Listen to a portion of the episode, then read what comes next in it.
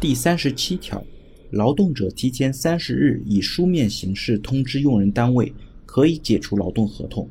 劳动者在试用期内提前三日通知用人单位，可以解除劳动合同。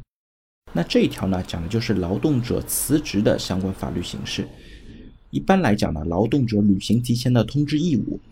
主要是以书面形式的，一定要保留用人单位相关签收的证据。比方讲，用人单位如果拒绝签收的，那最好可以通过其他形式证明已已经书面通知了用人单位。比方说有相关的 EMS 快递的信息，或者呢有比较明确的邮件辞职证明。否则呢，如果发生了纠纷的时候，用人单位反过来说你其实并没有履行提前通知义务，擅自离职，那样呢就比较被动了。在现实过程当中呢，有些伙伴是通过口头或者是微信语音的方式提的辞职。对于这样的做法呢，我们其实觉得还并不是特别好。比较理想的状态呢，也是发一些正式的邮件或者正式的书面快递给到公司，这样呢就相对来讲更加正规一些。